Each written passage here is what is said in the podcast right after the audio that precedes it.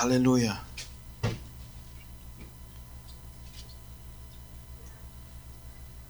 Mateo capítulo 25, versículo 31.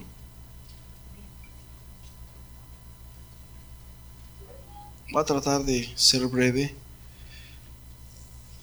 Dice, cuando el Hijo del Hombre venga en su gloria y todos los santos ángeles con él, entonces se sentará en su trono de gloria.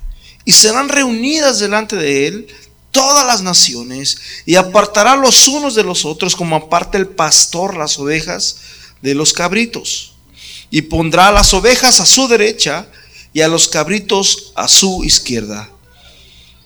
Padre Santo, te pedimos en esta hora, Señor, que tú nos hables, Señor, a nuestra vida, que traigas, Señor, una palabra fresca a nuestros corazones, Señor, una palabra de aliento, una palabra de esperanza, una palabra, Señor Jesús, de ánimo, una palabra, Señor Jesús, que nos, nos ayude, nos aliente, Señor, a poder servirte y buscarte, Padre, en el nombre poderoso de Jesús de Nazaret, Señor, te lo pedimos, Padre te lo rogamos en el nombre de Jesús. Amén y amén.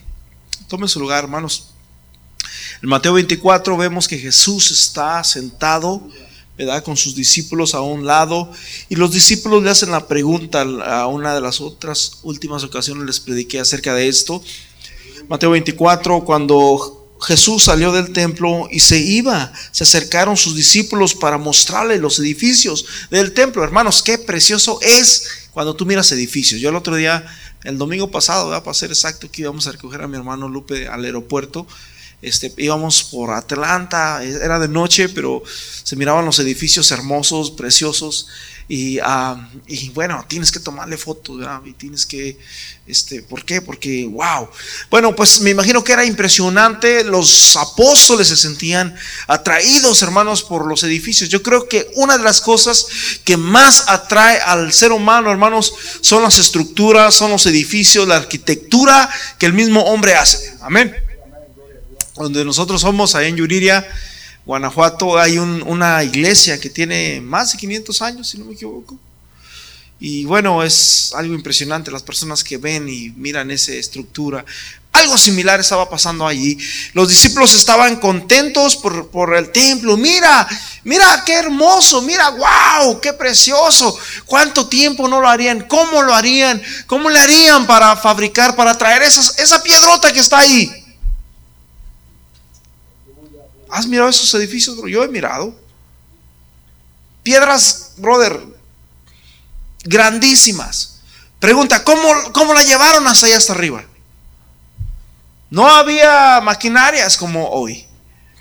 Bueno, pues ahí estaban mirando, contemplando, wow, ¿te imaginas cómo le harían para construir? Wow, qué sabiduría, qué arquitectura la de este edificio. Y mientras estaban mirando esto, mi hermano, Jesús les dijo,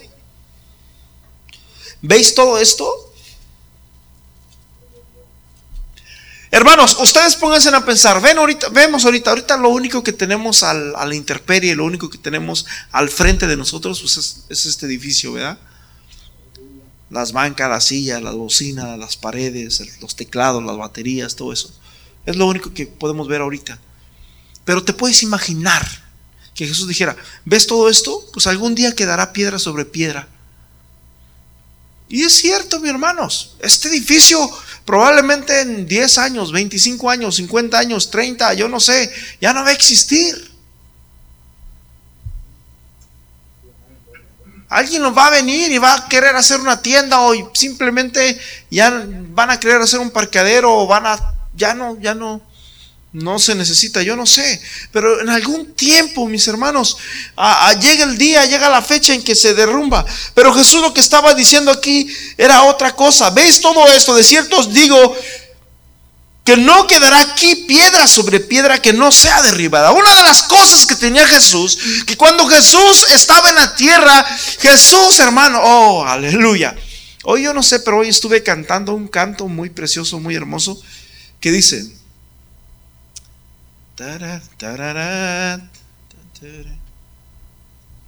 Ah, no me sé la letra, no me la anduve cantando, pero ahí todo mucho. Nunca ha hablado hombre como este, mi Jesús, el Santo de Dios.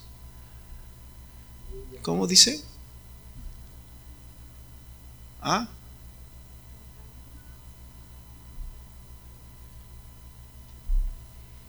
Dice que a los ciegos iba sanando, a los muertos resucitando calmó la tempestad.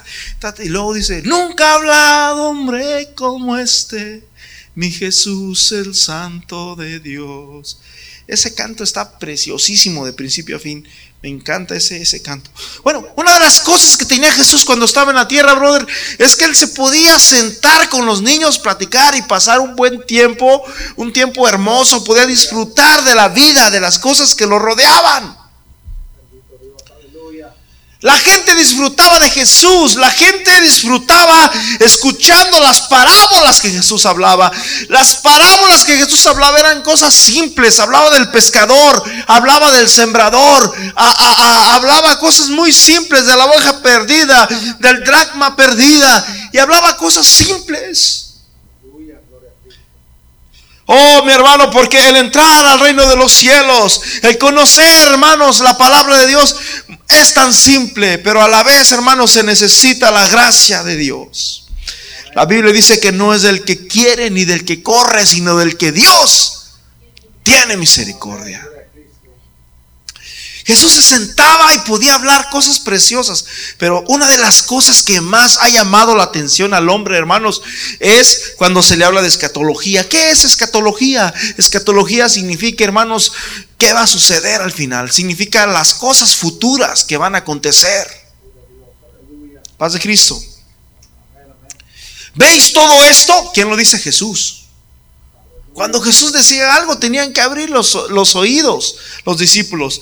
Os digo que no quedará piedra sobre piedra que no sea derribada.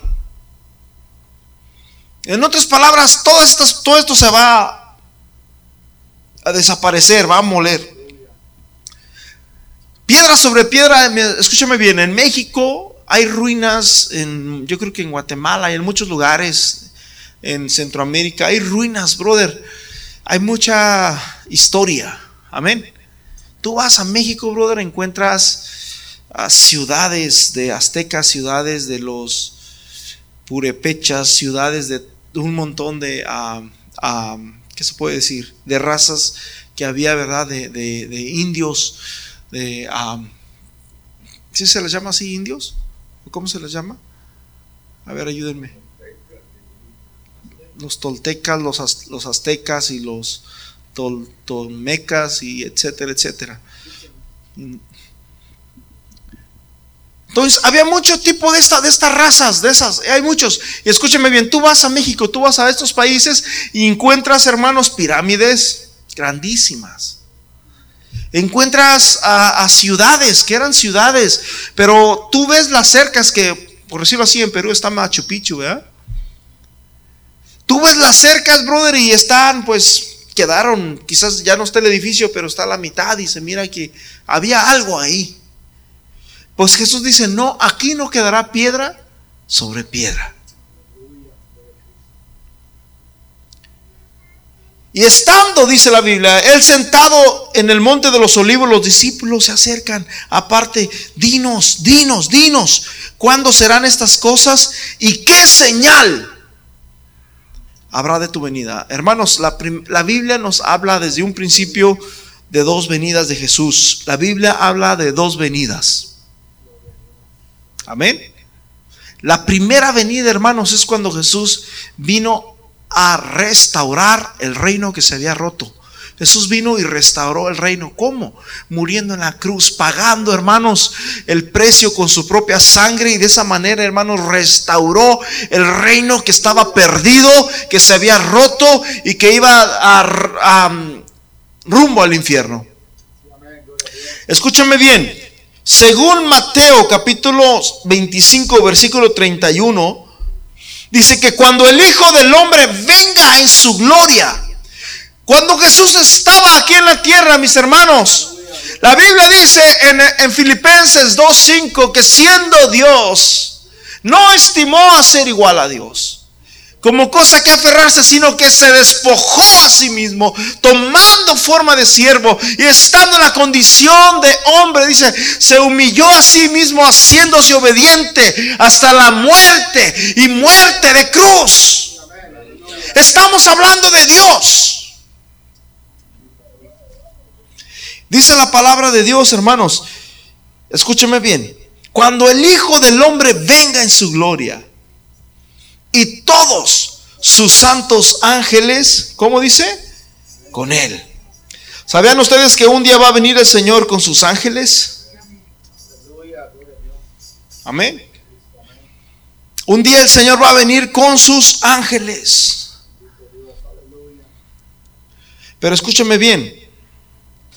Cuando Jesús vino la primera vez, hermanos, vino como, vino humilde. Es más, es más.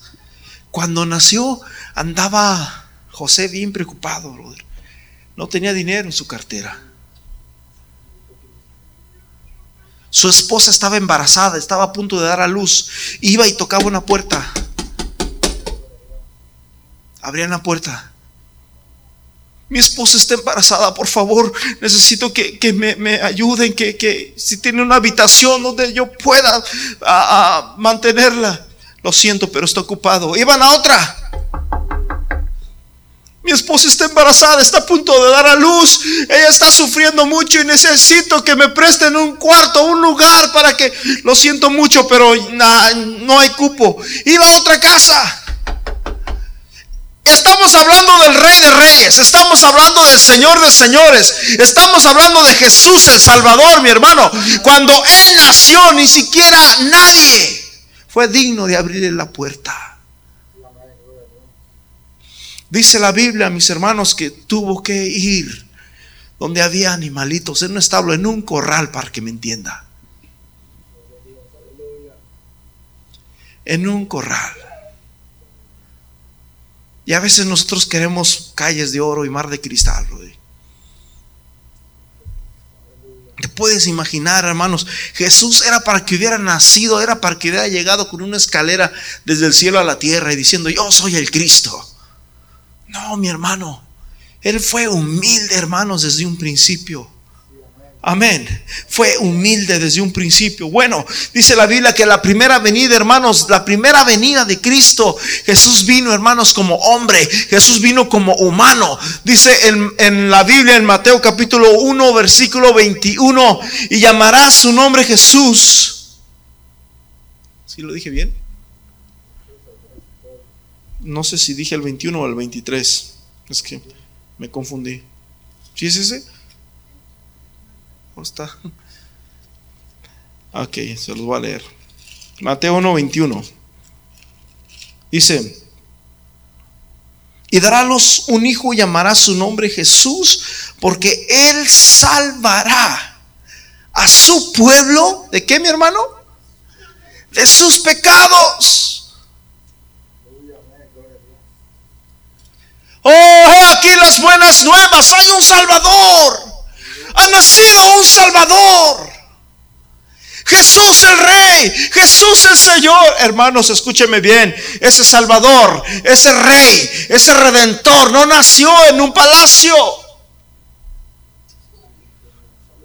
No nació de un linaje, hermanos, escogido, precioso, humanamente. Pero fue el escogido de Dios. Amén.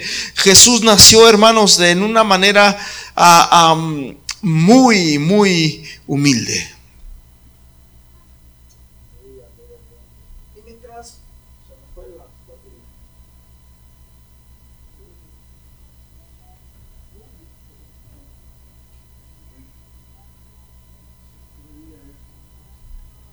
Mientras Jesús, hermanos, estaba hablando con sus discípulos y diciéndoles, lo que iba a acontecer. ¿Qué va a acontecer? ¿Qué va a pasar después de esto? Jesús, hermano, les empieza a decir en Mateo 24 que vendrán terremotos, vendrán guerras, se levantará nación contra nación, se levantará reino contra reino, y cuando diga paz y seguridad vendrá destrucción repentina. Escúcheme bien, en estos momentos estamos viviendo momentos difíciles, momentos proféticos, momentos, hermanos, únicos para la iglesia y para cada uno de nosotros. Vemos, hermanos, este país, Estados Unidos. Estamos a punto, hermanos, de este año de cambiar de presidente, de hacer un switch presidencial. Y ustedes saben que uno de los candidatos a la presidencia, ustedes saben quién es. Y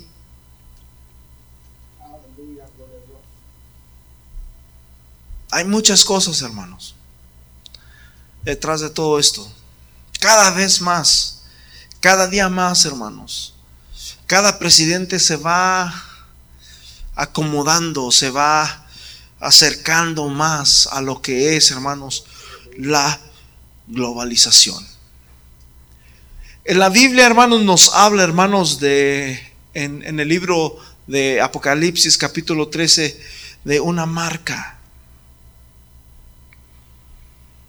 Y dice que se le dio esa marca y que se le puso a los hombres en, la, mano y en la frente y que nadie pudiera comprar ni vender sino el que tuviese el sello o la marca en la mano derecha o en la frente. Vemos, hermanos, este país, para empezar, Estados Unidos es un país, pri, ¿cómo se dice? Primer, mundialista. Ah, no sé si lo dije bien o lo, dije medio trabado. Es un país único. Y Estados Unidos compite, hermanos, con muchos otros países hay países grandísimos, potencias mundiales, hermanos, que, son encabezados, que son prácticamente están reinando, ¿verdad? Que tienen potencia. En Europa vemos, hermanos, el, cómo Europa se, se unen. No sé cuántos países son los que se unieron en Europa. ¿No sabes, brother William? No, no recuerdo cuántos países son. Pero están unidos. 10, países. Es como si toda América Latina se uniera. ¿Sí me explico? Estados Unidos, México y Guatemala, El Salvador se unen. Una solo, una sola moneda, un solo país, un solo objetivo y empiezan a unir. Paz de Cristo. Vemos por otro lado a Israel. Israel, hermanos, el centro de atención del mundo. Todo el mundo, hermano, se la pasa criticando al pueblo de Israel. Los países más altos y más grandes se la pasan juzgando y criticando a Israel. Ellos, hermanos, si, fuera por el hombre, hermanos, que Israel desaparezca, ya hubiera desaparecido. Pero hermanos, si Israel, un país tan pequeño, Israel es un país muy pequeño, si Israel está, hermanos, hasta la fecha en el mundo, solamente es por la gracia y por la misericordia de Dios. Amén. Todo lo que estamos viviendo ahorita, fíjate bien, yo casi me atrevo a decir que esta visita que hizo eh, Donald Trump a México, la hizo con alegría y ventaja. Le convenía ir a México antes de ganarse la presidencia. ¿verdad? Entonces, ¿qué es lo que está pasando? De que ahora él deja en paz allá y empieza a decir, ya creo, yo no sé si ustedes miraron o, pero me parece que ya llegó a, Arizona y lo primero que dijo es, ya tenemos el muro y México lo va a pagar.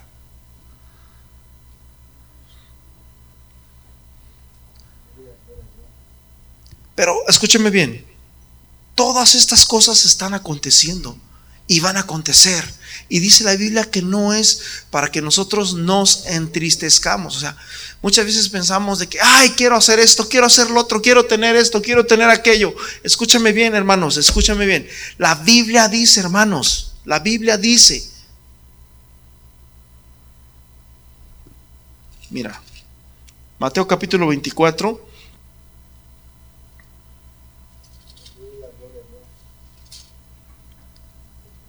Versículo, el 5 ya les dije, porque vendrán muchos en mi nombre diciendo yo soy el Cristo. Cuando dice Cristo no significa que yo diga yo soy Jesús. El Cristo, Cristo significa ungido. Cristo significa ungido. Hay muchos ungidos ahorita. Hay muchos profetas ahorita en el mundo, muchos que se creen los superungidos. Dice, y oiréis de guerras y rumores de guerras, mirad que no os turbéis, que no os turbéis, brother, no te turbes, no te desesperes, no te pongas nervioso. Dice, porque es necesario que todo esto acontezca, pero aún no será el fin, porque se levantará nación contra nación, reino contra reino, y habrá pestes. La palabra pestes, hermanos, significa enfermedades. Hay muchas enfermedades en el mundo. Hay enfermedades mortíferas, brother. Hay países en el mundo, mi hermano, donde por una simple enfermedad, una simple calentura, eh, y ya la gente se muere. Son virus muy ah, nuevos que están saliendo día a día. Día a día están saliendo nuevas enfermedades, nuevas pestes.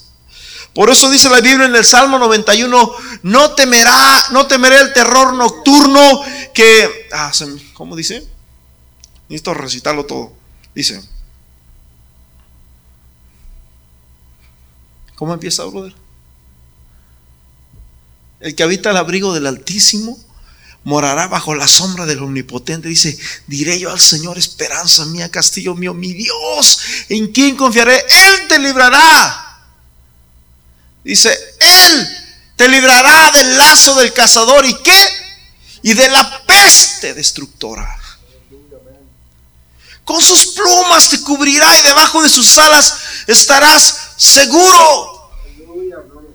Entonces, ¿qué es lo que nosotros podemos hacer en medio de esta situación? Escúchame bien. Hay cristianos en esos lugares como África. Es más, aquí, hermanos, en América Latina hay muchas enfermedades.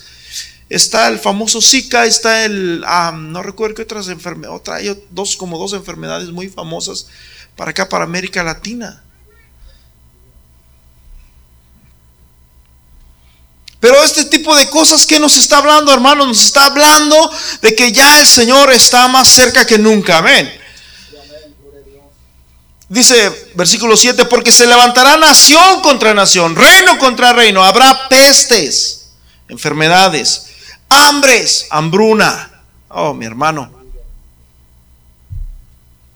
Hace unos meses atrás, meses, años, no recuerdo bien, algunos años quizás, salió una fotografía que conmovió al mundo entero, brother. Un niño, un niño, pequeñito, brother. Todo flaco, se le miraba las costillas, todo. Y un águila ahí preparada para comérselo.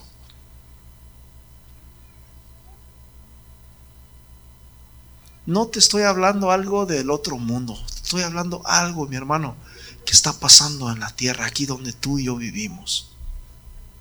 No podemos ignorar eso. Habrá hambre, habrá terremotos, oh, mi hermano, escúchame bien, cada año.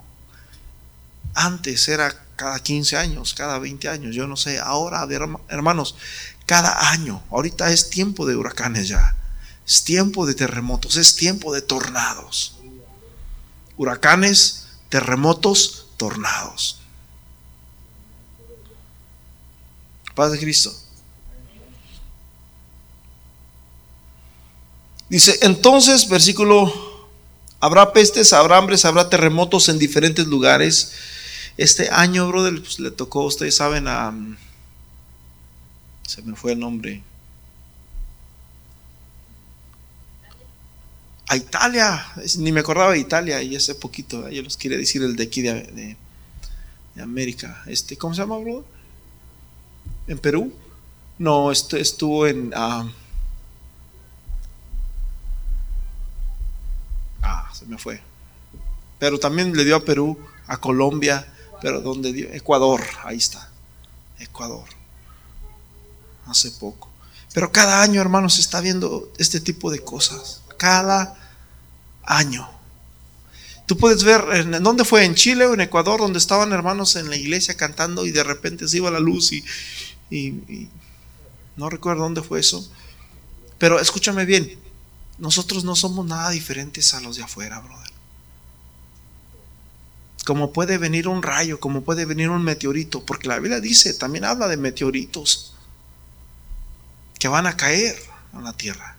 Es más, hace años, unos dos años quizás, me parece que en Rusia pasó un meteorito, aventó, brother, piedras, quebrando edificios y fue tremendo aquello. Pero todas estas cosas están aconteciendo. Y dice el versículo 8, y todo será principio de dolores entonces. Y luego dice el versículo 9, entonces, ¿qué dice? Los van a querer mucho. Y les van a... No, hermanos, es más, dice la Biblia en Apocalipsis que la gente, a pesar de que miró todas estas cosas, dice que ni aún así creyeron en Dios. Todo lo contrario, blasfemaron el nombre de Dios. No, hombre, si, si, Dios existiera, no, no existiera el hambre. Si Dios existiera, no existiera la enfermedad. Y empieza la gente, hermanos, a quejarse. Empieza la gente, hermanos, a renegar en contra de Dios.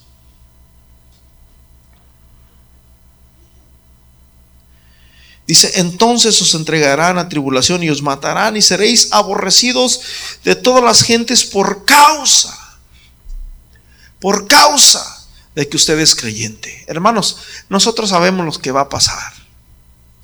Nosotros sabemos qué va a pasar. ¿Por qué? Porque la Biblia lo dice. Jesús lo dijo, hermanos. El autor, dice la Biblia que Jesús, Jesús es el autor y consumador de la fe. Versículo 10 dice, y muchos tropezarán y entonces se entregarán los unos a los otros y unos a otros se aborrecerán. Y luego dice el versículo 11, y muchos falsos ungidos, falsos profetas, se levantarán y predicarán en la televisión.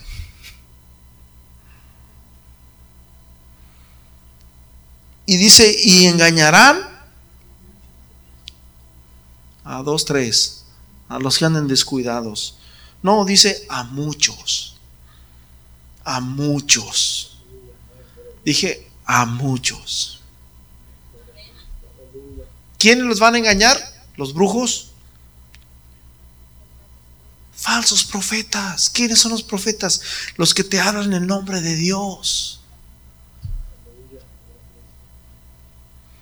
Te dicen, Dios dice, pero dice allá en el libro de Jeremías, Dios, yo no dije nada, dice Dios. Ellos dicen, así dice el Señor, pero yo no he dicho nada.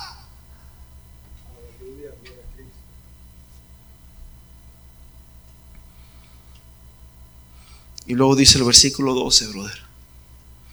Y por haberse multiplicado la maldad habrá un gran avivamiento. Se llenarán las iglesias abundarán en amor y en gracia.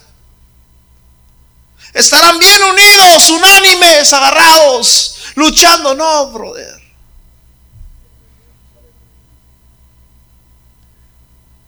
Y por haberse multiplicado la maldad, el amor de muchos se apagará, se enfriará. Por eso, hermanos, estamos viviendo nosotros parte de los momentos más tremendos que existen en el mundo. Amén. Estamos a punto de presenciar, hermanos, la segunda venida de Cristo. Amén. La segunda venida de Cristo. El Mateo 24, versículo 24.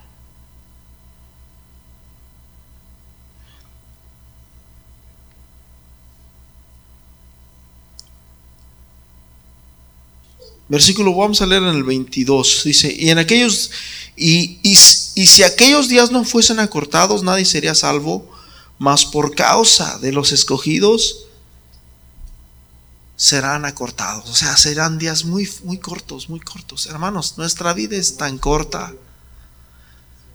Es tan corta, tan corta, tan corta nuestra vida. Y dice el versículo 23, entonces si alguno os dijere, mirad, aquí está el ungido. ¡Ey, acá está el super ungido!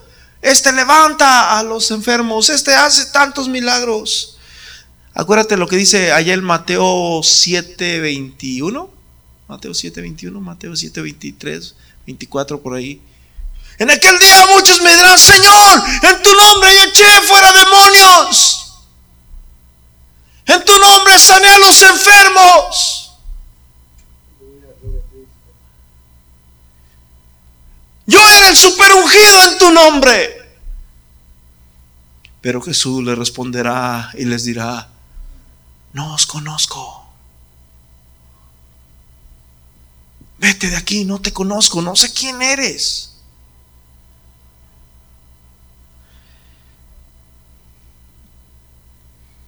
Ahí está Mateo 7, 23, 22 y 23. Entonces dice Mateo 24, dice 23. Entonces, si alguno, si alguno dijere, hey, vente aquí en la iglesia, aquí esta iglesia donde yo me congrego, aquí sí son bien ungidos. Hermanos, escúchame bien, tristemente, escúchame bien, brother. Tristemente la gente de hoy en día no busca a Cristo, busca milagros.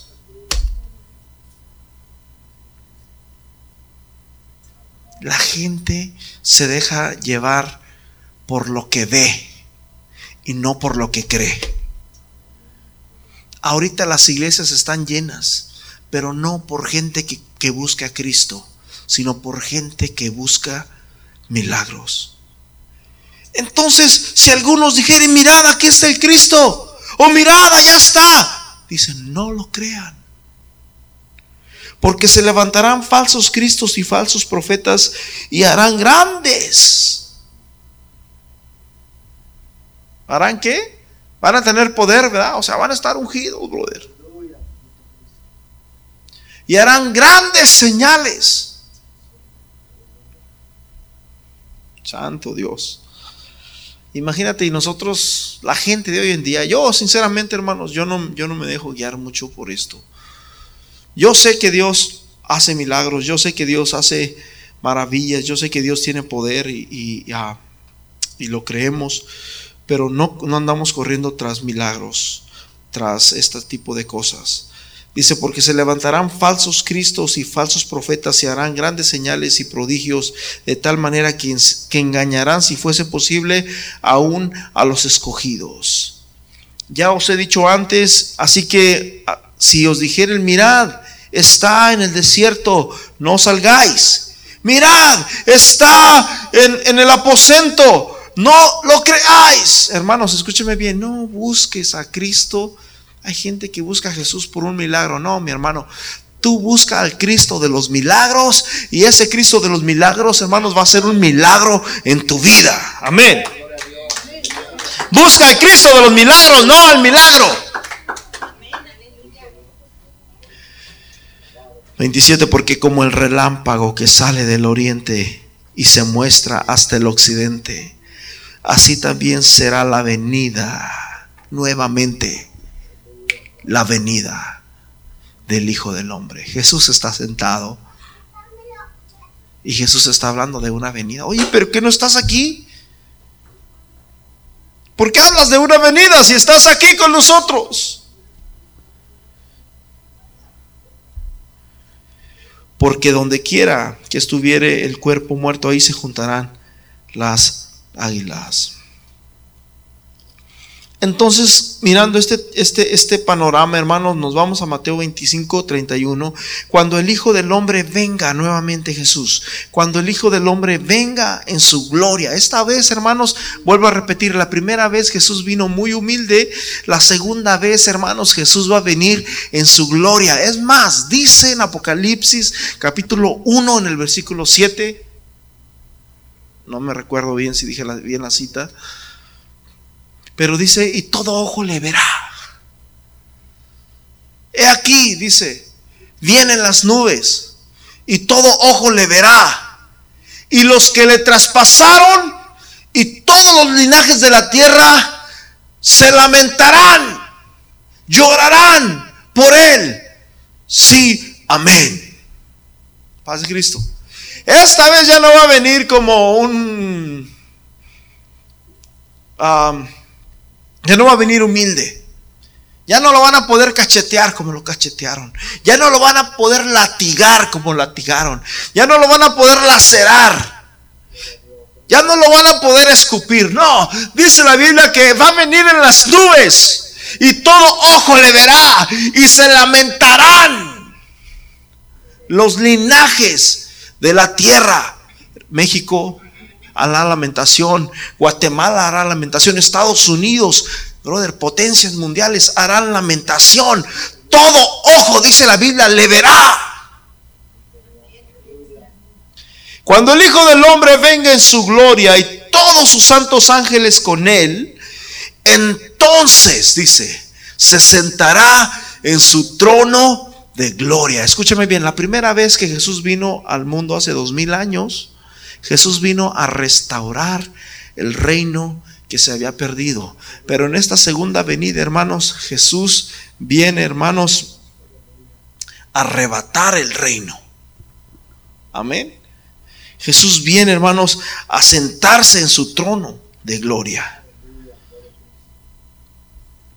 Dice, entonces se sentará en su trono de gloria y serán reunidas delante de él todas las naciones y apartará a los unos de los otros como aparta el pastor a los cabritos y pondrá a las ovejas a su derecha y a los cabritos a su izquierda y entonces el rey dirá a los de su derecha venid benditos de mi padre heredad del reino preparado para vosotros desde la fundación del mundo porque tuve hambre y me diste de comer, tuve sed y me diste de beber, fui forastero y me recogisteis, estuve desnudo y me cubristeis, enfermo y me visitasteis, estuve en la cárcel y vinisteis a mí. Entonces los justos le responderán diciendo, Señor, cuando te vimos hambriento y te sustentamos y sediento y te dimos de beber. Hermanos, estas son las buenas acciones de nosotros los creyentes, hermanos.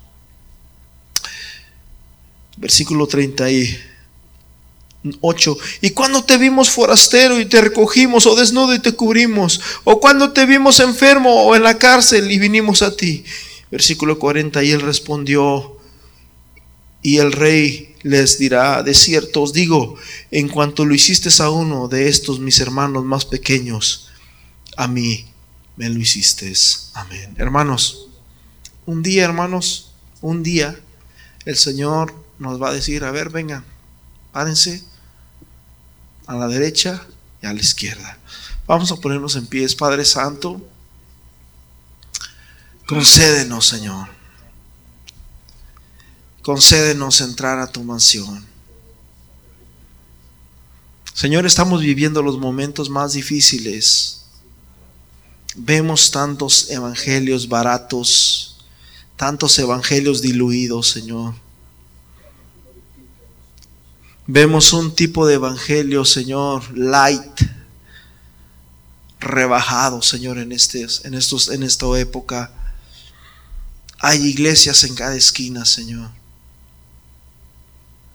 y todos predican el cielo y la salvación.